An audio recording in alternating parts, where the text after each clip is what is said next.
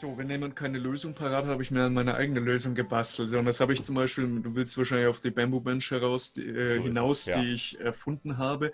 Und das Problem ist halt ein ja, biomechanisches Problem im Grunde, denn jeder, der über ein gewisses Maß hinaus regelmäßig trainiert, das kann jetzt auch so der Weekend Warrior sein, ja, jemand, der nur sage ich mal, äh, Fitness- oder gesundheitsorientiert trainiert und ich sage immer öfters als zweimal die Woche ins, ins, Fitnessstudio geht und dort eine Form des Bankdrückens ausführt. Das muss ja jetzt nicht Freihandel sein, das kann an der Maschine schräg, negativ, sonst was sein. Hat eben ein Problem, zwei Probleme. Und das erste Problem ist biomechanisch gegeben durch unser Schultergelenk, das ja zwar extrem ähm, beweglich ist, ja, aber halt ähm, dafür einen Preis zahlt.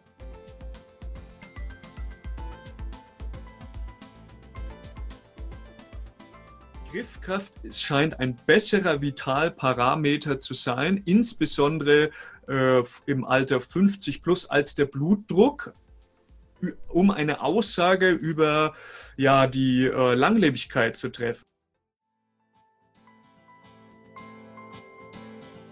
Think, Flow, Growcast mit Tim Böttner. Begleite mich auf einer Reise zu einem ganzheitlichen Verständnis von Bewegung, Gesundheit und Leistungsfähigkeit.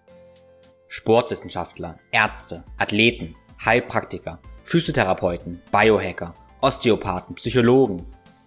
Wir tauchen in das Denken und Handeln von Spezialisten ein, um zum Generalisten zu werden.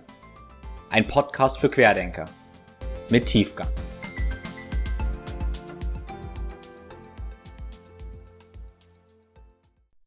Hallo und herzlich willkommen ich habe heute den Bernd Stößlein zu Gast. Bernd ist Personal Trainer und Coach, Heilpraktiker und leidenschaftlicher Biohacker. Als Strength and Conditioning Coach hat er ein Fable für Trainingsequipment und auch etwas ausgefallenes Trainingsequipment. Und darum wird es in dem ersten Teil des Podcasts gehen. Zum Beispiel sprechen wir über die Bamboo Bench. Das ist eine spezielle Bankdrückauflage für die Bank, um Schulterschmerzen zu vermeiden die Bernd erfunden hat und auch patentieren lassen hat.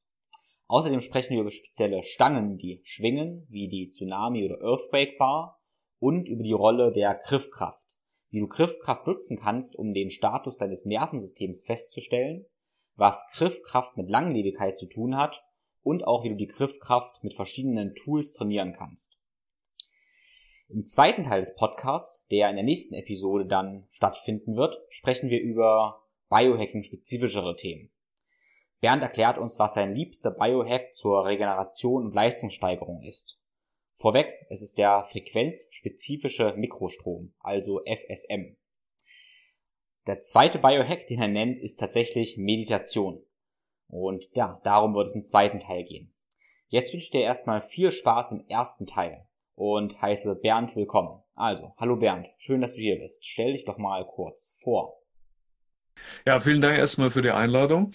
Ja gut, wer mich nicht kennt, gut, Bernd Stößern, wie gesagt, du hast ja vieles schon gesagt, Heilpraktiker, Blogger, Erfinder, Autor, Strength and Conditioning Coach und, und, und. Ähm, ja, wer das Vita lesen will, kann das auf meiner, auf meiner Webseite einfach nachlesen, wie ich zu der ganzen Sache gekommen bin. Also ich war schon immer sportlich, das heißt schon mit drei Jahren angefangen, Kinderturnen, Leistungsturnen, Leichtathletik, Bodybuilding, Kraftmarker. Also ich habe in viele Sachen äh, hineingeguckt, dann auch in die Tiefe. Deswegen habe ich halt... Um, ähm, in dieser Trainingssache eine große Breite, aber auch eine Tiefe, was ich wichtig finde, denn man muss vieles auch mal, halt, wie du schon gesagt hast, ausprobiert haben, dass man auch mitreden kann. Genau, ansonsten, wie gesagt, Hauptfeld dann eben Strength and Conditioning ähm, Trainer. Das heißt, es ist ein bisschen anders als Personal Training, denn da geht es wirklich darum, äh, jetzt nicht zwangsläufig nur Athleten zu coachen, aber da geht es darum, athletisch jemanden zu machen, das heißt sportartspezifisch und ähm, Personal Training ist ja in erster Linie eher so ästhetisch orientiert, dass man sagt, da geht es darum, wie verbrennt jemand viele Kalorien oder sowas. Also es geht eher dann darum, sag ich mal, gut auszusehen und so weiter. Da ist jetzt die Leistungskomponente eher äh, in den Hintergrund gerückt. Und dann habe ich natürlich auch die Heilpraktikerpraxis, genau. Und das wird dann letztlich auch miteinander kombiniert. Ich nenne das dann immer Sportheilpraktiker auch, ja. Genau. So in, in aller Kürze, ja. Mhm. Ja, du wirst auf jeden Fall da sehr begeistert. Was ist es denn, was deine Augen zum Leuchten bringt? In Bezug auf was? ähm, ja, erstmal. Es gibt so viele Dinge, ja. Also. Ja, ja, ja genau. Was, was treibt dich jeden Tag an, ähm, jeden Tag ja, deine Arbeit zu machen, aber auch dein, dein eigenes Training, dein eigenes Research? Warum tust du das? Mhm. Okay, also zuerst würde ich es nicht als Arbeit bezeichnen, denn kein Mensch arbeitet gerne. Ja, das wird uns ja schon wieder von der Gesellschaft vorgegeben. Ja, ich habe einen Traumjob. Sowas gibt es meiner Meinung nach nicht, sondern man macht etwas, zu dem man sich, sag ich mal, berufen fühlt. Und ich denke, ich möchte halt jemand sein, der ich nenne es einfach mal Heiler ist, aber ich sage auch ganz klar, in, allerletzter Distanz steht jeder Arzt, Heilpraktiker und sonstiger Coach oder was auch immer das ist, der Selbstheilung im Weg. Also man kann sich nur selber heilen, aber ich sage immer so, ich gebe gern Hilfe zur Selbsthilfe. Ich bin gerne jemand, der die ähm, diesen Weg vielleicht etwas einfacher und effizienter gestaltet und dabei hilft den Leuten, sich selber zu finden. So würde ich es jetzt mal ganz abstrakt formulieren. Ja, und das ist das, was mich antreibt, letztlich an auch mich selber immer ja, der Wahrheit oder der Wirklichkeit in Anführungszeichen auf der Spur zu sein und halt immer etwas Neues zu lernen, wie man sich selber dann, nennen wir, nennen wir es einfach mal, optimieren kann und auch die, den Menschen zeigen kann, wie kann ich auch Gesundheit wieder in die eigenen Hände nehmen. Also, dass ich weggehe und sage, ich brauche für alles einen Experten in meinem Leben, sondern dass ich auch mal lerne. Ähm, lange bevor ich zu einem Heilpraktiker oder Arzt oder Coach gehe, kann ich ja so viel machen, dass ich selber schon machen kann. Ja, also nennen wir es einfach Lifestyle-Faktoren, Ernährung, Bewegung und sonst was. Also wir leben ja in einem Informationszeitalter, wo es so einfach ist, an Informationen zu kommen. Aber die Menschen distanzieren sich von all dem. Ja? Und ja, das, das motiviert mich, den Leuten zu zeigen, hey, guck mal, schau mal, wie viel Macht du über dein eigenes Leben hast und gib diese Macht nicht immer nur ab, sondern zurück zur eigenen Souveränität zu finden und ihnen zeigen, was sie denn wirklich alles können. Und hm. auf dem Weg zu sich selbst behilflich zu sein. Genau. Großartig. Ja, ich möchte noch kurz anmerken, bevor du weiterredest, äh, dass alle Zuhörer und ich natürlich auch mal hören sollen, wie du redest, was du redest. Im kurzen Vorgespräch haben wir ein bisschen über ähm, ja, Wörter und über Sprache gesprochen. Zum Beispiel hatten wir die Vorsilbe fair, dass die Vorsilbe fair immer sehr negativ konnotiert ist. Und bei allem, was du sagst, ähm, steckt ganz viel dahinter, warum du welche Wörter verwendest. Also ich möchte nur mal einen kleinen Sensibilitätsanker setzen, dass wir darauf achten, mal auf deine Sprache, wie du was sagst und wie du wahrscheinlich auch so eine Umgebung und Raum für Wachstum schaffst, ja, und einen Raum für, um ja, sich zu verbessern, sich zu entfalten. Mhm. Also letztlich ist ja alles aus meiner Sicht Schwingung, Vibration eine Form der Energie, genauso wie Sprache. Denn äh, die Leute gucken zwar ab und zu, was sie hier oben reinstecken, aber sie achten oft nicht bewusst darauf, was hier rauskommt. Ja? Und natürlich äh, erfordert das einen relativ hohen Grad an Bewusstsein. Das heißt, auch mir äh, ja, dringen mal Sachen raus, wo ich nicht drauf achte oder trotzdem Worte mit der Vorsilbe ver benutze oder so, weil es schneller und einfacher ist. Aber ich, äh, mein Anspruch ist es schon, da auch drauf zu achten. Ja, genau. Aber ich bin da eben auch ein Fan dieser diese, diese linguistischen Dinge, dass ich das auch als Biohacker, sage ich mal, zerlege und sage, was drücke ich denn mit Sprache aus? Und das ist auch jetzt ganz praktisch mal gesagt, für die Arbeit als Trainer oder Heilpraktiker nützlich, denn es macht ja schon einen großen Unterschied, wenn ich zu dir sage, vergiss nicht den äh, Wasserkasten abzugeben. So, dann was habe ich gesagt? Und was merkst du dir? Du merkst dir, vergiss den Wasserkasten abzugeben. sage ich aber, denke daran, den Wasserkasten abzugeben, dann ist die Wahrscheinlichkeit höher, dass du daran denkst. Und das lernt jeder, der irgendeine Ausbildung, zum Beispiel in Sport macht, der sagt niemals nicht sagen. Also sagt nicht, mach die Übung nicht so und so und zeig das Falsche, sondern zeige gleich, wie man es korrekt macht. Dass sich das Falsche gar nicht erst einprägt. Denn aus irgendeinem Grund neigen die Menschen halt dazu, sich eher das Falsche zu merken. Ne? Ja, ja, absolut. Genau, das ist das schöne linguistische Beispiel. Äh, Im Training als Coach stellen wir das ja genauso fest, dass man nicht vormacht, wie es nicht geht, sondern viel lieber sich darauf konzentriert und zeigt, wie es geht. Genau, du hast es schon das Thema oder das Wort Biohacking benutzt. Ich möchte mit dir jetzt viel über ja, Biohacking und auch Trainingstools, Trainingsequipment sprechen. Äh, daher erstmal, worüber reden wir deiner Meinung nach, wenn wir über Biohacking reden? Also was ist für dich Biohacking? Mhm, okay, also es gibt ja zum Beispiel eine offizielle Definition von Biohacking in, im Merriam-Webster's Dictionary.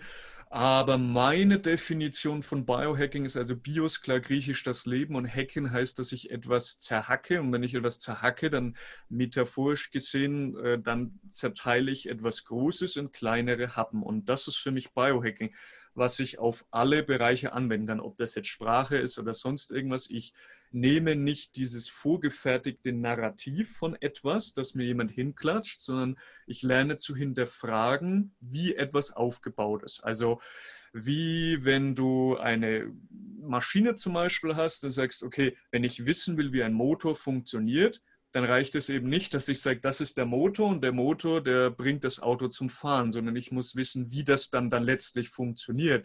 Wie ist das aufgebaut? Wie, wie welches Energiesystem benutzt dieser Motor, um überhaupt äh, Energie zu erzeugen. Ist es ein Elektromotor, ist es ein Verbrennungsmotor, äh, nutzt er eine Brennstoffzelle oder sonst irgendwas und wie wird dann diese Energie äh, zum Beispiel auf Reifen übertragen, wie überträgt der Reifen das Drehmoment und so weiter. Also als ganz praktisches Beispiel. Ich nehme etwas und zerlege es, damit ich dann, wenn ich es wieder selber zusammensetze, begriffen habe, wie es funktioniert. Und zwar nicht, weil mir es jemand anders wieder erklärt hat, sondern ich habe es mir selbst erarbeitet. Also ich nehme das große Ganze, zerlege es in seine Einzelteile und dann gucke ich, wie diese Einzelteile zusammengebaut sind. Oder ob ich sie vielleicht nicht selber anders und besser zusammenbauen kann. Besser im Sinne von effizienter, sagen wir mal so, denn was ist besser? Und das ist Biohacking. So kann ich das auch äh, im Thema Gesundheit machen, dass ich eben nicht sage, okay, wenn jemand äh, das und das hat, dann kann man nur das und das machen, sondern ich halt überlege, okay, wie entsteht das, welche Ursachen hat das, wie kann ich da herangehen? Oder im Training zum Beispiel, wenn man sagt, ja, wenn ich jetzt äh, Hypertrophie trainieren will, dann mache ich drei Sätze mit 15 Wiederholungen, das ist das Beste. Vielleicht geht es auch anders, ja. Also dass man erstmal sagt, was ist das Ganze, wie kann ich das in ein größeres Ganzes einordnen und dann zerlege ich es. Ja? Und mache mir dadurch selber ein Bild. Also ich gucke nicht das ganze Kaleidoskop an, sondern ich gucke, okay, das Kaleidoskop besteht aus verschiedenen Farben. Was ist eine Farbe? Wie setzen sich Farben zusammen? Welche Grundfarben gibt Nur als, als, als ähm, abstraktes Beispiel mal. Ja. Hm. ja, das sind gut. Ja, und da ist eigentlich schon eine schöne Überleitung zu dem ersten, wie ich auch auf dich gestoßen bin, oder den zweiten, wie ich auf dich gestoßen bin. Äh, und zwar, das war das ganze Thema Bankdrücken. Also ich habe ja, auch viel Kraftsport gemacht, mache immer noch viel Kraftsport, äh, lange auch Kraft-3-Kampf gemacht. Und ja, du kennst es ja wahrscheinlich, früher oder später kriegt man irgendwann Probleme mit der Schulter, meistens. Wäre schön, wenn es nicht so wäre, aber realistisch passiert es halt oft. Ne? Weil man liegt auf dieser Bank irgendwie ja, flach drauf, Stolperblätter sind, fixiert. Ja, und früher oder später, wenn man da leistungsmäßig trainiert, zieht die Schulter irgendwann mal. Und das hast du auch gesehen, vermutlich das Problem, und hast dir, naja, hast es dann zerlegt vielleicht nach deiner Biohacking-Manier. Und erzähl mal was über, die, über eine Lösung, die du da gefunden hast. Mhm. Okay, da muss ich dazu sagen, das war schon lange vor dieser Biohacking-Geschichte, aber ich war halt schon immer ein Typ, der Dinge hinterfragt hat und so, wenn jemand keine Lösung parat hat, habe ich mir meine eigene Lösung gebastelt. So, und das habe ich zum Beispiel, du willst wahrscheinlich auf die Bamboo Bench heraus, äh, so hinaus, es, ja. die ich erfunden habe. Und das Problem ist halt da gewesen, genau das, was du schon beschrieben hast. Also in aller Kürze ist ein, ein ja, biomechanisches Problem im Grunde. Denn jeder, der über ein gewisses Maß hinaus regelmäßig trainiert, das kann jetzt auch so der Weekend Warrior sein, ja, jemand, der nur sage ich mal, äh, Fitness- oder gesundheitsorientiert trainiert und ich sage immer öfters als zweimal die Woche ins, ins, Fitnessstudio geht und dort eine Form des Bankdrückens ausführt. Das muss ja jetzt nicht Freihandel sein, das kann an der Maschine schräg, negativ, sonst was sein hat eben ein Problem, zwei Probleme. Und das erste Problem ist biomechanisch gegeben durch unser Schultergelenk, das ja zwar extrem ähm, beweglich ist, ja, aber halt ähm, dafür einen Preis zahlt. Und das ist also ich habe eine Schultergelenkspfanne und einen, einen Kopf. Das heißt, der Kopf des Oberarms ist im Grunde viel zu groß für die winzige äh, Schultergelenkspfanne. Das ermöglicht ihm aber natürlich dem Gelenk den extrem großen Bewegungsradius. Und damit dieser Bewegungsradius gegeben ist, brauche ich halt irgendeine Sicherung und die funktioniert halt über Bänder und Muskeln. So. Und das Problem ist, damit diese Beweglichkeit gegeben ist, müssen sich aber auch, muss sich auch das Schulterblatt im jeweiligen ähm, Gelenk bewegen können. Und die, ähm, ich habe dort eine, ich will es jetzt nicht zu kompliziert machen für die, die jetzt in dieser Thematik nicht drin sind. Deswegen ganz kurz habe ich eine sogenannte Rotatorenmanschette. Das heißt, das sind Muskeln eben betroffen, die das Ganze eben rotieren lassen, dass ich die Schulter abheben, heranführen kann, dass ich sie nach oben und unten führen kann, nach innen, nach außen. Und es ist sehr eng in diesem subakromialen Raum. Ja, das heißt, ich habe vor allem die Supraspinatus-Szene, die von oben hier runterkommt und die lange Bizeps-Szene, die hier reingeht. Und das ist sehr eng. So, und wenn ich jetzt normal Bankdrück mache, dann sitze ich oder liege ich auf einer Maschine oder habe halt Kurzhanteln und meine Schulterblätter sind fixiert. Das heißt, ich bin, der, die Schulter ist, ähm, die Arme sind abgespreizt. So, und dann drücke ich so. Und dann passiert Folgendes. Diese Sehnen fangen halt irgendwann dann an, aneinander zu reiben, ja, durch exzessiven Gebrauch. Dann schwillt das Ganze an und dann gibt es Entzündung und dann gibt es das, was man oft als Impingement und oder Frozen Shoulder ähm, kennt. So, und das führt eben dann zu Schmerzen, zu Problematiken, kann bis hin zu, zu Sehnenteilrupturen oder kompletten Abrissen führen. Ja, und das Problem hat man nicht, wenn man zum Beispiel Übungen macht wie Dips oder wenn ich am, am Kabelzug zum Beispiel Fliegende oder sowas mache, weil sich, oder Liegestütze, weil sich die Schulterblätter frei bewegen können. Beim Bankdrücken aber schon. So, und jetzt habe ich mir gedacht, okay, wenn ich einfach Platz schaffe zwischen der Bank und meinen Schulterblättern, dann kann ich zwar weiter Bankdrücken ausführen, in allen Variationen, aber ich minimiere oder reduziere oder eliminiere komplett diese extreme, extreme mechanische Belastung, die ich biomechanisch gegeben habe. Um die komme ich halt aufgrund unserer Bauweise, nenne ich es mal, fast nicht rum. Aber ich kann es natürlich dadurch eliminieren. Das heißt, kann man sich vorstellen, sieht aus wie ja, ein auf dem Kopf stehendes U, wie ein Tunnel quasi. Und dann liege ich vom Kopf bis zum Steiß auf. Und dadurch schaffe ich eben Platz. Das heißt, Schulterblätter können sich bewegen. Ich habe einen größeren Bewegungsradius, kann dadurch optimalerweise auch vielleicht sogar mehr Muskelfasern rekrutieren, die ich vorher ja nicht rekrutieren konnte, weil ich äh, ja der Bewegungsradius irgendwo eingeschränkt ist, je nach Breite der Bank. Genau. Und ähm, es ist am Anfang ein bisschen ungewohnt. Ich, erkläre es den Leuten immer so, es ist wie wenn man zum ersten Mal Fahrrad ohne Stützräder fährt. Dadurch, dass ich ja nicht mehr, also ich verkleinere die Auflagefläche, auf der ich liege. Ich liege dann im Prinzip nur noch vom Kopf bis Steiß auf, also auf der Wirbelsäule oder beziehungsweise also nicht direkt auf der Wirbelsäule, aber den umgebenden Strukturen.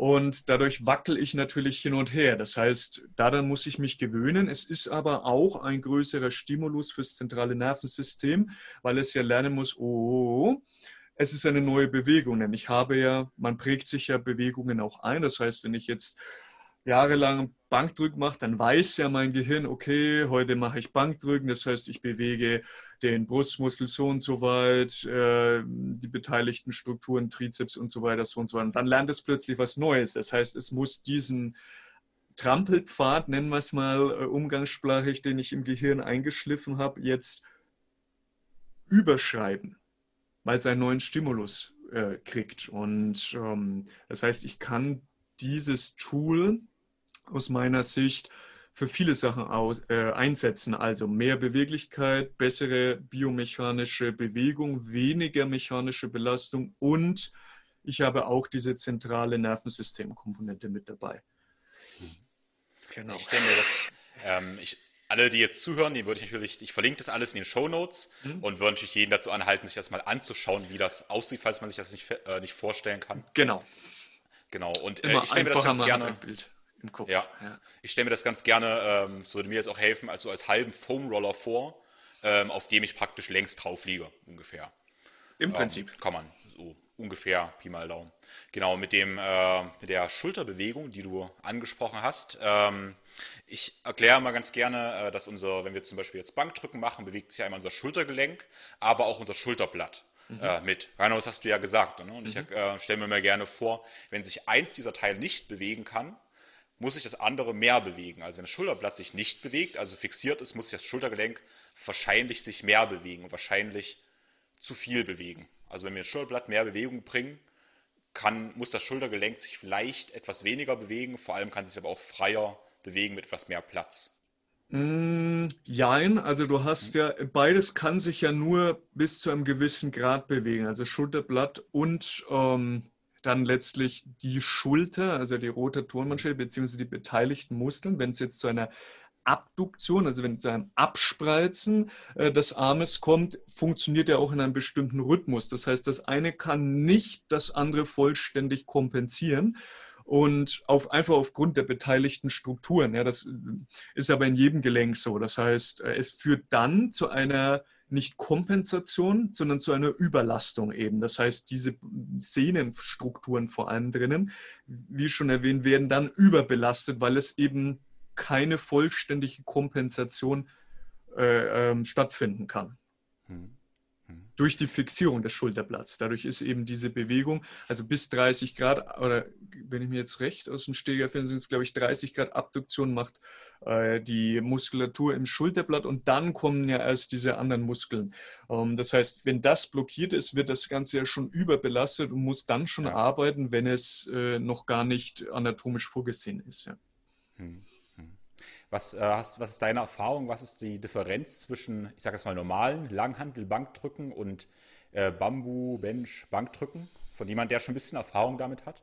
Hm, das werde ich immer wieder gefragt. Ähm, das ist schwierig zu beantworten, weil es aus meiner Sicht nicht so sehr darauf ankommt, äh, ähm, wie soll ich das einfach erklären? Es kommt aus meiner Sicht nicht darauf an, dass ich einfach jetzt die Auflagefläche verkleinere und eine größere zentrale Nervensystemkomponente durch die Instabilität habe, sondern eher, ob jemand das gewöhnt ist oder nicht. Das heißt, ist jemand gewohnt, ähm, viel mit Instabilitätstraining zum Beispiel schon zu arbeiten, wird es sicher einen geringeren Drop-off wird es ja dann immer genannt. Also ist der, die Differenz, sagen wir mal, jemand kann, was weiß ich, 120 Kilo auf der Bank drücken, dann drückt er vielleicht mit der Bamboo Bench 115 oder 110. Wenn jemand äh, 120 Kilo drücken könnte, hätte aber überhaupt keine Erfahrung mit diesem Instabilitätstraining oder ähm, ja, zentralen Nervensystem Training, nennen wir es mal so, dann drückt er vielleicht nur 90, aber das ist jetzt nur ähm, spekulativ. Also ich denke, das ist eher eine Frage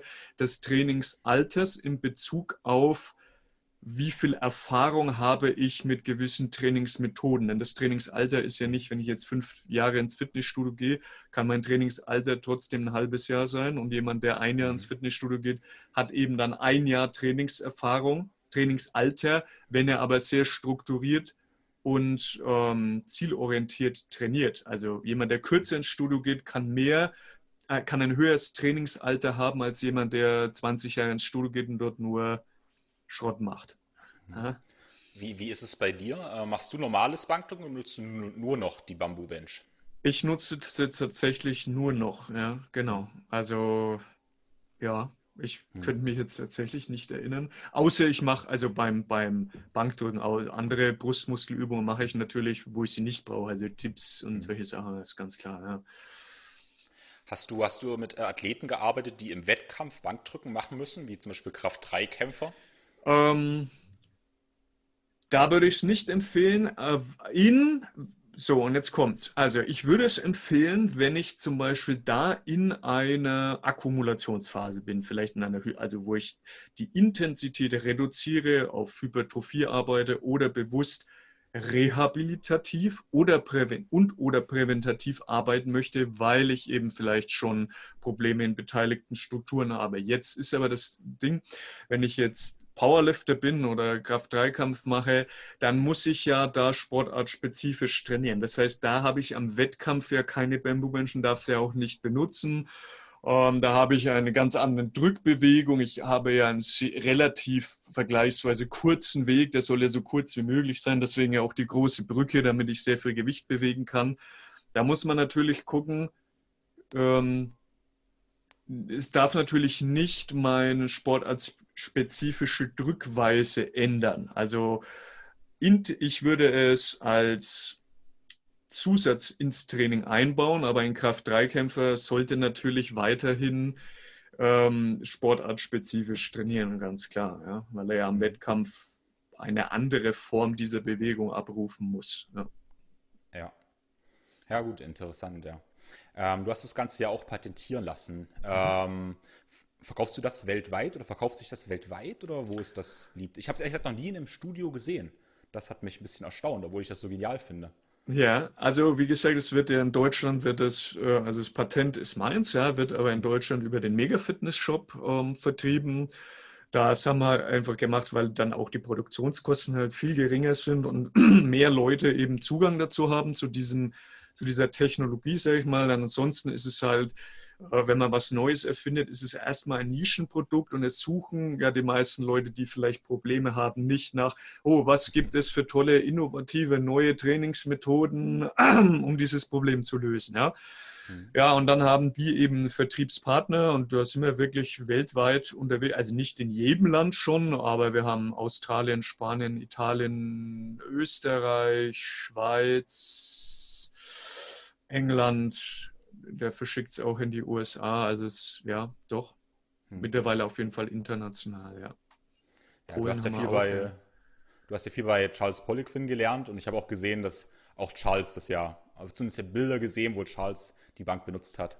Genau, er war ein großer Verfechter von. Das ist für mich ja. eine große Ehre und auch ein Qualitätskriterium, denn jeder, der Charles kannte, der weiß, dass Sachen, die er, ich sag's mal Herrn Salopp, scheiße fand, für die hätte er keine Werbung gemacht, ja, beziehungsweise nicht ähm, ja, befürwortet.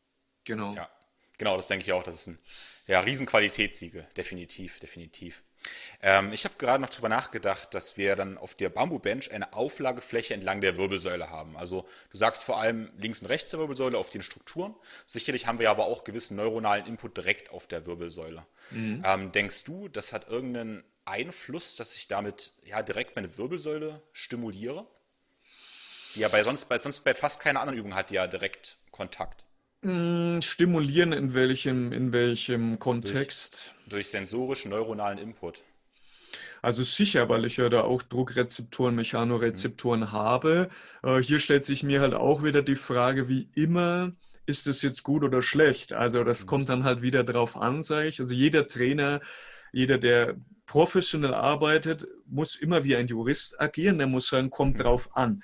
Wenn jetzt jemand ähm, zum Beispiel, sagen wir mal, eine Skoliose hat, ja, also eine, eine krankhaft verkrümmte Wirbelsäule gleich welcher äh, Ausprägung, ja, das kann jetzt angeboren sein und oder durch Haltung dann äh, mhm. forciert mhm. oder hervorgerufen worden sein, dann gilt es natürlich erstmal, diese Haltungsprobleme zu korrigieren. Oder wenn er ähm, wenn er gar nicht in der Lage ist, überhaupt Bankdrücken zum Beispiel zu machen, weil er extreme Einschränkungen des Bewegungsradius in, in diesen beteiligten Strukturen hat. Also ein, ein, ein, ich will nicht zu viele Fachwörter mehr benutzen für Leute, die jetzt in dieser Trainingsthematik nicht drin sind, ein sogenanntes Upper Cross Syndrom. Das heißt ganz einfach, was jeder kennt, wenn ich so, so bin, weil nach innen rotiert bin, ja, und zum Beispiel jetzt übertrieben diese, diese Buckelhaltung habe, ja, dann ist mhm. das Problem erstmal Priorität Nummer eins zu ermöglichen, dass jemand überhaupt physiologisch normale Beweglichkeit wieder hat. Und dann kann ich mir darüber ähm, Gedanken machen, okay, ähm, welche Stimulationen kriegt er zum Beispiel durch die Bamboo Bench und ist das für ihn gerade in diesem Moment dienlich oder nicht? Hm. Hm.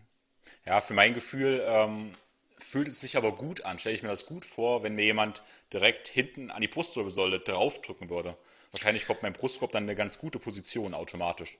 Du hast natürlich in dem Bereich, vor allem im Thorakan, also im Brustwirbelbereich, äh, äh Brustwirbelsäulenbereich, das schon im lumbalen Bereich, also im mhm. unteren Rücken, hast du natürlich diese normale Lordose. Also du hast ja, die Wirbelsäule ist ja nicht komplett gerade. Das heißt, mhm. auch dieser Druck ähm, ja, teilt sich ja, ähm, je nachdem, wie, wie eben schon gesagt, wie das physiologisch sein sollte, also diese natürliche S-Form der Wirbelsäule und ist natürlich auch abhängig von deiner Muskelmasse. Ich meine, wenn du natürlich hm. so einen unteren Rücken ja. hast, ne, wird das natürlich ja. anders sein, als äh, wenn du einen Rücken hast, der so breit ist wie der Platz zwischen den Augen einer Forelle. Ne? Also, ja. ja. Ja, spannend, spannend. Ähm, Denkst du, äh, hast du Erfahrung mit irgendwelchen Alternativen gesammelt, wenn man jetzt keine Bamboo Bench hat, wie man das irgendwie ja, nachbauen kann durch irgendwelche einfachen Hacks oder sowas? Mhm, schlecht, das waren alles, habe ich alles ausprobiert, von der Poolnudel bis zum sonst was. ähm, und im Foam Roller wird auch oft gemacht, gibt es einige Videos im Internet, die, mhm. äh, ich sage mal, der Ansatz, die Idee ist gut, aber die Umsetzung ist schlecht. Mhm. Ähm, nicht, nicht, also deswegen hat es mir so viele Jahre gedauert, da zu sagen, ein, ein offensichtlich so einfaches Produkt als so zu konzipieren in seiner Form und auch in der Intensität der, der oder Densität ähm, der verwendeten oder genutzten Materialien äh, dass es eben diesen Effekt hat. Handtuch ist zu weich, Foamroller ist scheiße. Ähm, manche nehmen, ja, diese Foamroller eben sind zu groß. Es gibt ja auch diese Banke, äh, Bänke, die ausgespart sind, ja, hinten. Mhm. Die sind aber meistens äh, geometrisch eher wie ein Rechteck geformt, also nicht ähm, wie ein U. Das heißt, sie blockieren unter Umständen wieder die Muskulatur links und rechts eben der, der Wirbelkörper. Genau, also. Ja. Ja gut, habe ich mir schon gedacht. Ich habe auch drüber nachgedacht und es war alles nicht das Gelbe vom Ei. Vor allem, wenn man irgendwann auch mit ernsthaftem Gewicht arbeitet. Ja, und ich sag mal, ich sag mal so, äh, wenn ich dich jetzt unterbreche, sorry, aber äh, es ist ja auch, das Ding wird im Mega Fitness Shop für 99 Euro verkauft. Also okay, es ist jetzt, ja, es ist ja. jetzt kein, wo ich sage, oh, ich musste da jetzt äh, ein unglaubliches äh, finanzielles Budget aufwenden, um mir so eine Bamboo Bench zu kaufen. Also das ist ein Preis, wo ich sage, äh, dass jeder, der ernsthaft trainiert, ja, kann sich sowas holen. Also Eben, bevor ich mir zwei Foamroller kaufe und zerschneide, da habe ich auch er ist Quark. Also, und, und die ganze Zeit und die, dass ich mich vielleicht noch verletze oder so, damit mit irgendwas, was ich da selber zusammengezimmert habe, dann, ja, also ja. ist jetzt keine Riesenhürde, die den Leuten da im Weg steht, wo ich sage, hey, das kostet 10.000 Euro und können sich nur, also nur jeder Hunderte leisten. Also, okay. Absolut. Ja. Ja, sehe ich auch so. Genau, ähm, dann waren wir Bankdrücken ja schon gewesen und äh, nachdem ich in den Blog gestöbert bin, habe ich eine ganze Menge verschiedene Bars auch gesehen. Du bist ein Riesenfreund von verschiedenen äh, Stangen und vor allem auch von ja, beweglichen Stangen habe ich viele gesehen. Da haben wir die Earthquake Bar, also die Erdbebenstange, die Tsunami Bar mhm. und das klingt alles schon so, was sie auch macht. Ähm, Es liegt nach Erschütterung. Erklär mal, warum nutzt mhm. du die? Was ist das? Naja gut, also diese ähm, Instabilitätsgeschichten sind natürlich dafür da, dass ich natürlich aus meiner Sicht, also das ist jetzt nicht fachlich 100% korrekt ausgedrückt, wenn ich sage tiefe Muskulatur, aber es gibt ja Muskeln, die sind Stabilisatoren, wobei wir uns jetzt auch streiten können, letztlich stabilisiert mhm. alles, aber es gibt Muskeln, die sind jetzt nicht direkt an der Bewegung eines Gelenks beteiligt, sondern die sind dafür da, dass ich halt äh, mich statisch stabilisieren kann. Und dann gibt es eben Muskeln wie beim Bankdrücken, vor allem halt die Brustmuskulatur, Trizeps, vordere Schulter, die dafür da sind, die bewegen das Gelenk und letztlich dadurch dann auch die Stange. Aber diese, es ist immer eine Bewegung, in der Sagittalebene. Also es gibt verschiedene Ebenen, Transversalebene, Frontalebene, Sagittalebene und das meiste Gewicht Training bewegt sich eben nur in der Sagittalebene. Das heißt, wenn ich jetzt liege, dann drücke ich das eben nur hoch oder runter. Das heißt, von der Seite aus betrachtet bewegt sich eine Stange auch nur vertikal hoch und runter. So, dann trainiere ich aber halt auch immer nur dieselben Strukturen. Das heißt, ich befinde mich natürlich abhängig von meiner Biomechanik, die ja bei jedem Menschen ein bisschen anders ist. Also wir haben zwar alle die gleiche Muskulatur, aber äh, Leute haben unterschiedlich lange Extremitäten, also unterschiedlich lange Arme im Verhältnis zum Torso und so weiter, unterschiedlich breite Schlüsselbeine. Das heißt, das Drehmoment ist schon bei jedem, wenn wir es jetzt mechanisch betrachten, und das letztlich ist es ja nichts anderes, Biomechanik, ist es schon etwas anders. Und so, wenn ich jetzt eben das nur hoch oder runter drücke, dann habe ich halt auch immer nur die gleiche Muskulatur, die ich benutze. Jetzt kann ich natürlich sagen, okay, ähm, ich kann jetzt ja von einem Closed Circuit von einer Langhantel. Das ist also ein geschlossener Kreis. Kinetisch ist es offen, weil ich ja keinen Kontakt zum Boden habe. Äh, zum Beispiel zu Kurzhanteln wechseln. Ja, dann, dann wäre dieser Circuit offen, also dieser Kreis, dann habe ich ja schon etwas mehr Instabilität. So, und jetzt kann ich dann zum Beispiel auch sagen, okay, ich nutze was wie eine Earthquake Bar oder eine Tsunami Bar und ändere die Mechanik der Übung. Das heißt, wenn ich jetzt Bank drücke, dann ist es ja normalerweise so, ich liege auf der Bank. Ja, also in dem Fall ist ja meine Schulter meine Drehachse. Also wir kommen jetzt nicht um, ein bisschen technisch wird es jetzt. Das heißt, das ist meine Drehachse und der Masseschwerpunkt bewegt sich hier oben. Also hier ist das Gewicht. So, jetzt habe ich aber ein denkbar schlechtes Drehmoment, weil sich ja das Gewicht sehr weit weg befindet von meiner Drehachse. Besser ist es dann hier unten. Hm. So, und wenn ich jetzt eine, eine Stange benutze wie die Earthquake Bar, also Erdbebenstange von Bentbell, dann habe ich oben die Stange, aber ich habe durch zum Beispiel Gummibänder oder da gibt es spezielle ähm, Bänder dafür oder Haken, ja, also man muss sich jetzt vorstellen, ich liege jetzt, ne, hier ist die Stange und dann hängt das Gewicht hier. Das heißt, ich ändere ja den Drehmoment, weil der Massenschwerpunkt, das Gewicht ist hier, also viel näher an meiner Drehachse dran. Und dadurch passiert Folgendes. Hier ist das Gewicht, so der Schwerpunkt und durch diese Gummibänder passiert das. Also ich bewege das extrem hin und her, weil ich ja versuchen muss, diesen niedrigen Schwerpunkt irgendwie auszugleichen. Das heißt, ich bewege mich nicht nur in diese Sagittalebene nur noch, sondern bewege mich auch, auch dreidimensionaler, wenn ich so will. Also durch dieses Hin- und Herbewegen, jetzt ganz einfach gesagt, bin ich natürlich gezwungen, andere muskuläre Strukturen auch abzurufen, um dieses Gewicht zu stabilisieren. Das heißt, ich rekrutiere mehr Muskelfasern, das ist die Idee, und ähm, Das ist jetzt die Frage, ob ich mehr Motoneuronen tatsächlich aktiviere und oder ob ich die, die Reizschwelle runtersetzen kann. Also jetzt wird es schon etwas technisch, aber anders kann man es, sehr einfacher kann man es nicht erklären. Die Idee ist, oder ganz einfach gesagt, für jemanden, der da gar keine ähm, Grundwissen schon hat, ist, ich kann einfach einen neuen Reiz setzen und das zwingt mich dazu, neue Adaptionsprozesse in Gang zu rufen. Also das Gehirn denkt sich, oh, was geht jetzt hier ab? Ja, unter Bankdrücken bin ich was ganz anderes gewohnt und plötzlich mm, wackelt es hin und her. Das heißt, ich muss mich bei einem vergleichsweise viel geringeren Gewicht schon extrem viel mehr anstrengen. Das heißt, ich kann unter diesem ähm, Gesichtspunkt die Effizienz der Übung steigern, weil ich weniger Gewicht benutzen muss. Das heißt, ich habe ja ich meine, die Leute wollen immer viel Gewicht mhm. bewegen, aber viel Gewicht bedeutet natürlich große mechanische Belastung auch für den Körper. So, das heißt, ich kann das Gewicht reduzieren, aber den Trainingseffekt erhöhen, weil ich halt sage, okay, statt einfach mal statt 100 Kilo Bankdrücken benutze ich halt vielleicht nur 60 Kilo, aber das reicht durch diese extreme Instabilität, dass ich schon extrem damit zu kämpfen habe. Ja? Also lernt mein Gehirn etwas Neues, was mich wieder dazu zwingt, neue neuromuskuläre Verbindungen zu knüpfen. Das heißt, er lernt jetzt also das Gehirn, okay, pass auf, du hast mehr Muskelfasern, die ich ansteuern kann, die ich später dann wieder dicker machen kann. Also, okay, jetzt habe ich viele Begriffe benutzt. Äh, man möge es mir verzeihen. Ähm, aber man kommt nicht ganz rum, ein bisschen von diesen Begriffen zu benutzen, um diese Phänomene zu erklären. Ja? Ähm, so, und bei der Earthquake Bar, das war die Earthquake Bar, und wenn ich jetzt zum Beispiel eine Tsunami Bar benutze, die ist jetzt konzipiert, die ist zwar auch instabil, aber anders. Das heißt, die, die Stange ist weiterhin gerade, die Gewichte bewegen sich, befinden sich trotzdem noch am Ende, wie man es von einer konventionellen Stange äh, her kennt.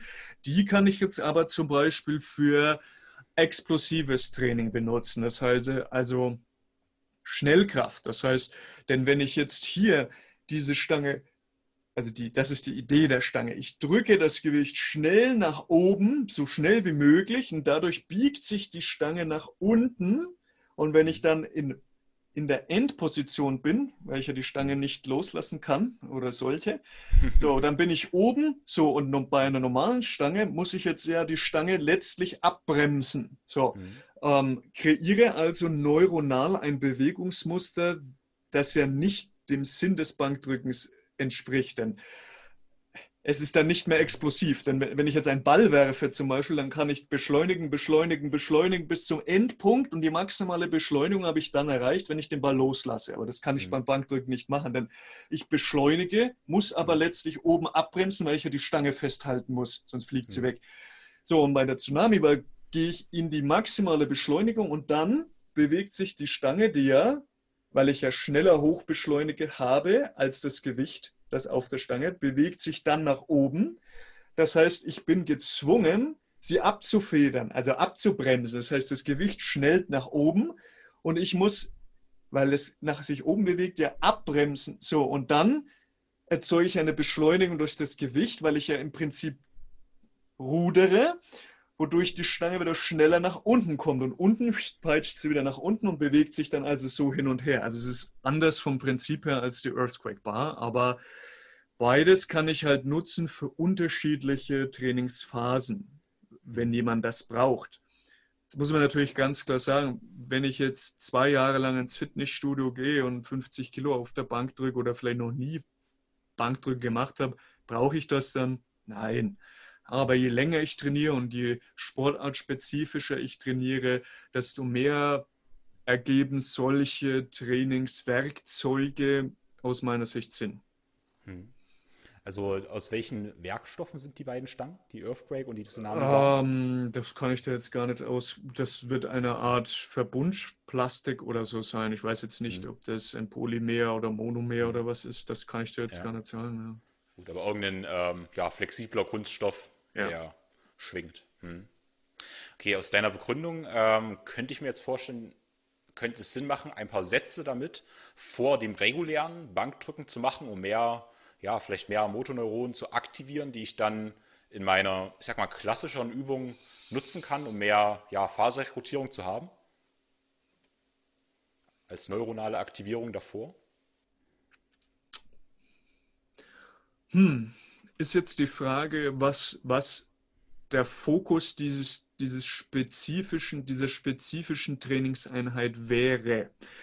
Also, ähm, ich würde mal sagen, prinzipiell ja, aber äh, ist die Frage, habe ich eine universelle Adaptionsfähigkeit? Sprich, wenn ich jetzt sage, heute ist mein Training neuronal, liegt der Fokus auf einem neuronalen Training, dann muss ich ja sowieso ganz anders trainieren. Das heißt, ich habe eher hohe Intensität, niedrige Wiederholungsbereich und ich muss ja mit einer gewissen Intensität trainieren, um überhaupt diese Muskelfasern dann auch rekrutieren zu können.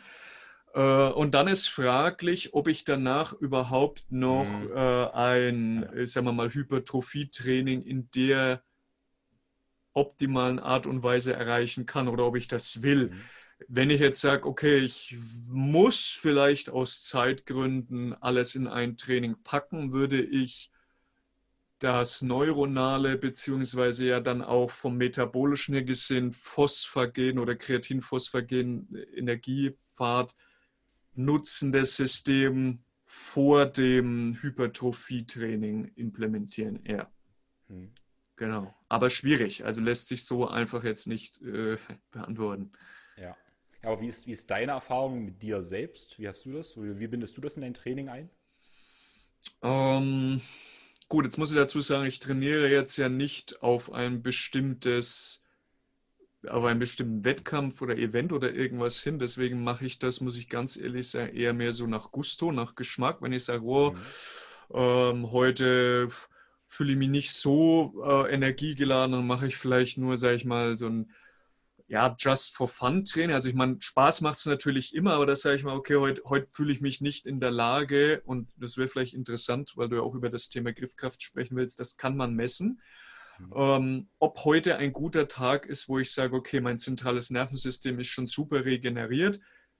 Beispiel, also wenn ich jetzt sage, okay, ich habe jetzt super extrem schweres äh, Kreuzheben gemacht gestern äh, dann werde ich heute, wenn ich Bankdrücken machen würde, jetzt da kein, kein Maximaltraining äh, implementieren, einfach weil ich sage, mein zentrales Nervensystem ist unter Umständen gar nicht schon wieder in der Lage, seine volle Kraft abrufen zu können, weil es einfach so sehr belastet worden ist, gestern zum Beispiel durch Kreuzheben, mhm. äh, dass ich gar nicht in der Lage wäre. Dann mache ich halt, wenn man ein hypertrophieorientiertes Training oder Schnellkrafttraining oder plyo, ne, plyometrisch ist es ja nicht, ballistisch dann vielleicht oder sowas, ne? Also mhm. kommt immer drauf an und auch wie ich lustig bin. Aber das kann man messen. Wenn ich zum Beispiel sage, okay, ich weiß, wie mein, äh, äh meine Grundgriffkraft rechts und links ist, dann kann ich die messen. Also sagen wir mal, meine Grundgriffkraft wäre, was weiß ich, 60 Kilo. Ja, und ich messe jetzt die an dem Tag, an dem ich vielleicht ein Maximaltraining absolvieren möchte und liege unterhalb meine, also signifikant unterhalb meines ähm, Durchschnittswerts. Jetzt fragt man sich natürlich, was ist signifikant? Ähm, dann würde ich an diesem Tag kein Maximaltraining absolvieren. Aus zwei Gründen. A, wird, werde ich es nicht erreichen und B, es ist auch eine psychologische Geschichte, weil ich sage, ah, das war irgendwie nicht so cooles Training und dann fühlt man sich wieder schlecht, wo man sagt, okay, Dabei gehört man noch gar nicht ins Studio und unter die Bank in dem Beispiel jetzt, sondern dann warten wir halt noch zwei oder drei Tage. Also die Frage ist halt immer, wie trainiere ich und für was? Und kann ich damit leben, dass ich jetzt eben nicht jeden Tag trainiere? Es fällt für Bodybuilder schwer, ich weiß, aber ähm, wenn mein Ziel zum Beispiel Maximalkraft ist, wenn ich jetzt Powerlifter bin oder so, dann geht es ja nicht darum, in erster Linie, wie schaue ich aus, sondern wie viel Gewicht bewege ich am Wettkampf. Und wenn das mein ultimatives Ziel ist, dann muss ich halt sagen, okay, ich muss das Ego runterschrauben und sagen, ich trainiere dann, wenn es auch den besten Output dann produziert, wenn ich, wenn ich maximal regeneriert oder optimal regeneriert bin. Ja. Ja, ich denke, wichtig dazu ist nochmal zu sagen, für alle, die sich noch nicht so damit beschäftigt haben, mit dem Thema Griffkraft, mhm. dass die Griffkraft jetzt nicht nur aussagt, wie fest ich greifen kann. Also ich sollte nicht auf die Idee kommen, sicherlich, okay, wenn die Griffkraft schlecht ist, mache ich halt Kniebeugen, ähm, sondern der Griff, Griffkraft ist ein Marker für, ja, für mein zentrales Nervensystem. Also wenn, ich, die Griffkraft schlecht ist, dann kann ich vermutlich auch nicht schwer ähm, ja, Kniebeugen, obwohl ich da eigentlich keinen Griff zu brauche, oder? Mm, korrekt. Und ähm, Jein, also ähm, Jein, also die Griffkraft, es gibt ja viele Studien, ich habe da äh, einen Artikel auch mit drüber geschrieben, äh, über die Verlinke, Griffkraft, ja. wie man das messen kann. Und da habe ich e ewig viele Studien. Und was interessant ist, ist, die Griffkraft scheint ein besserer Vitalparameter zu sein, insbesondere äh, im Alter 50 plus als der Blutdruck, um eine Aussage über ja, die äh, Langlebigkeit zu treffen. Also es gibt viele Studien, die sagen, die, das klingt jetzt erstmal absurd, dass ich sage, wie kann die Griffkraft das eine, eine Aussage oder Rückschluss auf meine Mortalität, also auf meine äh, Wahrscheinlichkeit des, des vorzeitigen Ablebens geben. Aber es scheint schon zu sein, dass, halt, dass ich sage, es ist ein einfach messbarer, reproduzierbar und anscheinend auch valider, valide Messgröße, mit der ich zeigen kann, wenn ich eh einfach, es gibt auch Tabellen, wo man sagt, okay, mhm. für Leute, die nicht trainieren, wenn ich in dem Alter bin, dieses Geschlecht habe, sollte ich links und rechts so und so viel Griff äh, greifen können, also eine Griffkraft gemessen in Kilo zum Beispiel mhm. äh, haben. Und wenn ich jetzt signifikant drunter liege, oder deutlich einfach, ähm, habe ich ein erhöhtes Risiko, zum Beispiel eher zu sterben. Ja? Und das scheint ein besseres Indikator zu sein als zum Beispiel der Blutdruck, was ich sehr spannend finde. Und deswegen messe ich auch bei Patienten und Klienten eben die Griffkraft. Und was war jetzt die Ausgangsfrage? Ich glaube jetzt, ähm, um, äh, ja genau, das ist eben nicht die Griffkraft. Genau, und die Griffkraft ist eben entscheidend, wie du schon gesagt hast, nicht nur, dass ich etwas greifen kann, was ja offensichtlich mhm. ist, denn die Hand ist ja der, diese Bindestelle, wo die Kraft, die zu bewegende Last auf den Körper übertragen wird. Das heißt, sprich, schlechte Griffkraft, weniger, ich kann weniger Gewicht zum Beispiel beim Kreuzheben bewegen, obwohl vielleicht die anderen Strukturen Beteiligten, äh, Beinmuskulatur, Rückenmuskulatur, wären vielleicht stark genug, diese Last zu äh, tolerieren, aber weil mir die Hand aufgeht, funktioniert es nicht. Das heißt, trainiere ich meine Griffkraft, werden alle Übungen, insbesondere im Oberkörper, besser werden. Und ich selbst beim Kniebeugen, weil ich ja durch das Greifen bringe ich mich auch, wenn ich jetzt den Kniebeuge mache, also den Backsquat, den klassischen, bin ich in diesem Bereich und wenn ich natürlich lerne, das zuzudrücken, ja, ähm, sorge ich dafür für eine komplett bessere Stabilität. Also die Griffkraft ist Griffkraft und Nackentraining sind die zwei meist vernachlässigsten Dinge im Training.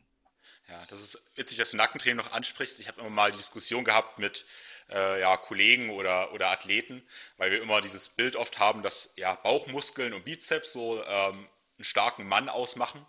Ähm, und für mich sind es immer eher die starken Unterarme und der Nacken, der für Athletik sprechen. Ähm, genau, wir kommen ein bisschen zu dem, ähm, also ich habe darüber nachgedacht, dann die, die Konsequenz könnte ja theoretisch sein, dass ich also, wenn ich Griffkraft trainiere, ja, länger leben würde. Man müsste auch denken, dass die gesündesten Leute müssten dann ja eigentlich Kletterer sein. Ja, und ich halte das aber ein bisschen für eine, für eine falsche Annahme. Also, das ist jetzt wirklich rein spekulativ, aber ich könnte mir vorstellen, im Moment, wo ich anfange, ähm, ja, nur isoliert Griffkraft zu trainieren, sagen wir mal mit einem Handtrainer, dass ich dann diese Statistik oder diese, diese Aussagekraft ein bisschen unterwandere eigentlich. Mhm. Ja, ähm, das ist ein wichtiger Ansatz, den du da äh, hast, dass du sagst, okay, es muss natürlich andersrum sein. Ich denke, es wird so interpretiert, also diese Studien gemacht werden, die werden ja in der Regel mit Leuten machen, mit dem Normallos, die nicht trainieren. Die sagen dann einfach, ähm, du hast, solltest im Durchschnitt, es kommt halt immer darauf an, wie viele Menschen habe ich jetzt dann da getestet, ist mit, sagen wir mal, 90 Jahren meine Griffkraft so und so hoch und die nimmt äh, im, im mit zunehmendem Alter in dem und dem Verhältnis oder in dieser Größe eben ab. Und dann kann ich sagen, durchschnittlich gesehen haben die, die eben eine Griffkraft haben, die dem Alter entspricht oder leicht darüber liegt, die höher ist, eben eine längere Erwartung. Das liegt aber, wie du schon richtig sagst, höchstwahrscheinlich daran, dass die eben auch grundsätzlich aktiver sind. Die arbeiten vielleicht noch auf dem Feld. Das geht nicht um isolierte Griffkraft, dass ich jetzt, wie ich jetzt sage, okay, dann trainiere ich jeden Tag hier äh, Armdrücken oder irgendwas und dadurch lebe ich länger. Also das ist nur ein, ein Rückschluss ähm, der allgemeinen Aktivität. Also ich sage mal, jemand, der eine, eine höhere Griffkraft hat oder eine überdurchschnittliche Griffkraft, der ist physiologisch aktiver als die Couch Potato dann einfach. Ja? Aber es ist halt ein einfacher Vitalparameter. Das ist ja beim Blutdruck genauso. Da könnte ich jetzt auch sagen, ja gut, ähm, ich senke meinen Blutdruck und lebe damit aus automatisch länger. Äh, Jein, könnte ich jetzt Statine zum Beispiel nehmen, die senken vielleicht auch meinen Blutdruck, ist aber fraglich, ob ich damit meine Komorbidität nicht erhöhe. Ja? Dann sterbe ich vielleicht an etwas anderem schneller. Also ist immer fraglich, aber da gebe ich dir recht. Ja. ja. Bist du deine Griffkraft täglich? Äh, ich habe das, äh, in dem Artikel sieht man das, habe ich das mal zu, äh, testhalber gemacht und äh, jetzt nicht jeden Tag, aber regelmäßig, wenn, vor allem wenn ich sage, okay, ähm, will ich heute Maximaltraining machen oder nicht, dann ist es schon ein, ein, ein einfach, das dauert Sekunden und äh, dann weiß ich ja, okay, läuft es heute oder nicht. Ja. Ja. ja, ich denke auch mit der Zeit entwickelt man ein sehr gutes Gefühl dafür. Ich habe persönlich bei mir in der Wohnung auch eine Klimmzugstange hängen und da mhm. hänge ich jeden Tag, wenn ich durchlaufe und ich kriege ganz gut ein Gefühl dafür, wie sich das Hängen jetzt einfach anfühlt und da kann ich schon ganz gut einchecken, auch wenn ich nicht immer das Handdynamometer benutze. Mhm. Hängt natürlich auch ganz deutlich von dem Durchmesser ja. des Griffs ab, ja, muss man ja. ganz deutlich sagen. Genau. Gut, bei mir ist es immer das Gleiche. Klar, Durchmesser des Griffs und dann natürlich auch wichtig, was für eine Position das ist. Es kann ja auch sein, dass wir ein Defizit haben, über Kopf in 90 Grad Stellung oder mhm. ja, Korrekt. ist ja auch spezifisch da. Genau. Ähm, trotzdem lohnt es sich natürlich, Griffkraft isoliert zu trainieren, aus verschiedenen Gründen, nicht nur um länger zu leben. Und da hast du ja auch eine ganze Menge Tools. Was verwendest du da so? Wie trainierst du Griffkraft? Mhm. Ja, also ich habe da, ja, da, das stimmt, da habe ich extrem, kann man auf meinem Blog auch zu allem wieder äh, alles nachlesen. Also ich habe so ziemlich jedes Griffkraft-Tool, äh, das es gibt. Also klassisch fängt man an, dass man sagt, okay, was ist Griffkrafttraining überhaupt? Griffkrafttraining heißt ja, ich kann jetzt erstmal den Durchmesser, wie ich schon gerade gesagt habe, einer, einer Stange erhöhen. Das heißt, normal habe ich da 30 Millimeter, dann kann ich die auf zum Beispiel 50 Millimeter erhöhen. Das heißt, dann bleibt es aber weiter zylindrisch. Ja, das heißt, wenn ich zum Beispiel Fat Grips benutze oder so, dann habe ich halt einfach einen dickeren Griff. Die Form des Griffs ist aber erstmal gleich, wieder in einem Zylinder. Es ist halt die Frage, dass ist eine Variation. Jetzt stellt sich mir die Frage, ist das das optimale Griffkrafttraining? Denn wenn ich etwas greife, wie zum Beispiel ein Unterarm oder so, der ist meistens nie zylindrisch rein, sondern eher konisch dann. Also ist wieder die Frage, will ich nur einfach einen dickeren Griff greifen oder bin ich zum Beispiel, äh, arbeite ich äh, als Polizist oder als Personenschützer oder irgendwas, wo mein Berufsbild auch, wo ich da viel Leute greifen muss in Selbstverteidigungstechniken oder sowas. Da würde ich dann sagen, äh, kann ich die Dicke des Griffs erhöhen nutze aber einen konisch geformten Griff, ja? weil ich ja dann, wenn ich greife, kennt jeder meistens ja nur die ersten drei äh, Finger, also Daumen und die ersten zwei Finger trainiert, jetzt mal übertrieben gesagt. Die anderen hängen meistens irgendwo so, die sind zwar mit rum, selbst wenn ich zugreife, aber die Hauptkraft ist hier. Habe ich jetzt aber einen zylindrischen Griff, ne, aktiviere ich natürlich auch äh, die Muskeln in, in Ring und kleinen Finger mit dazu. Das heißt, ich kann zum Beispiel Chrome Grips benutzen. Oder ich nutze Bälle. Das heißt, ich habe einen, einen runden Griff, was ja auch ähm, also das ist jetzt mhm. kein Griffkrafttraining, aber das wäre rund. Das heißt, es ist wie in der Natur eher schon geformt etwas und ich muss halt, ich muss es so greifen. Also es ist mhm. natürlicher, sage ich mal. Und dann gibt es natürlich alles, alles dazwischen. Also es gibt Griffe, die ergonomisch geformt sind, die hier einen kleinen Flügel mit dabei haben, dass ich eben äh, auch die ähm, Muskeln ähm, im, im Palmar, im Handbereich hier mit aktivieren kann. Da gibt es die unterschiedlichsten Formen äh, dicken und es gibt auch sogenannte Pinch Grips, das heißt, da habe ich, kann ich dann meine einzelnen Finger trainieren, dass ich halt wie kleine, kleine Rechtecke habe. Da habe ich dann das Gewicht an einer, ja, an einer Scheibenaufnahme hängen. Pinch Grip, da, da nutze ich dann nur mhm. kleine äh, einzelne Finger zum Beispiel. Ähm, es gibt auch Tools, die sind, schauen aus wie ein Ball. Und dann habe ich eben Schlaufen an den einzelnen Fingern und mache dann Fingerextension. Also gibt es ganz viele Sachen und ich würde einfach sagen, äh, alles ausprobieren. Ja? Also es gibt jetzt nicht die Eier, Eiermilch legende Wollmilchsau, ne, wie man so ja. schön sagt. Ja, ja, ja. ja. Genau. Bin, äh, benutzt du das äh, vor allem für Klimmzüge, für Zugbewegungen oder auch für Druckbewegungen? Ähm, du kannst alles für Drückbewegungen nutzen. Bei Zugbewegungen ist halt immer die Frage, was du willst. Willst du jetzt hier Griffkraft trainieren oder nicht? Also äh, Beispiel, ich habe auch bestimmte Griffe, die eben so konzipiert sind, dass sie keine Griffkraft trainieren, dass die Griffkomponente äh, eliminiert wird, wie diesen Maxi Grips oder Prime Grips zum Beispiel. Das heißt, ich kann dann zum Beispiel Formen des Latziehens machen, proniert, supiniert, breit, eng, wo ich eben jetzt will, okay, da möchte ich jetzt zum Beispiel den Rücken trainieren und die Griffkraft soll nicht der eliminierende Faktor sein. Ja? Ähm, das ist, würde ich abhängig machen dann davon, was ich trainieren will. Ich kann natürlich auch Kreuzheben mit dicken Griff machen, werde natürlich dann sehr viel weniger Gewicht bewegen können. Ist immer die Frage, auf was richte ich meinen Fokus gerade? Hm. Ja. Ja, ich habe persönlich auch oder auch mit Athleten gute Erfahrungen gemacht, was Ellbogen- und Schulterbeschwerden angeht, dass durch einen stärkeren Griff, durch mehr Griffkraft ich auch mehr Aktivierung in den ganzen ja, Arm- und Schultermuskulatur habe und dadurch die passiven Strukturen ein bisschen schütze.